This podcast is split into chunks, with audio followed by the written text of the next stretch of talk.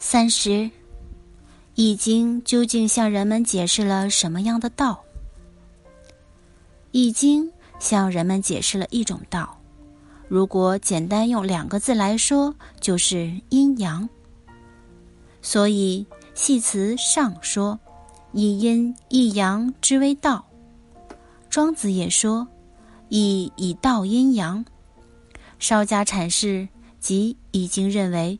宇宙的根本规律就是阴阳两个方面对立统一的运动变化。因为最初制易的时候，甚至连文字还没有，当然他不可能用我们现代人的语言这样明确的把它写下来。但这个主题哲理在《易经》里还是得到了淋漓尽致的表现。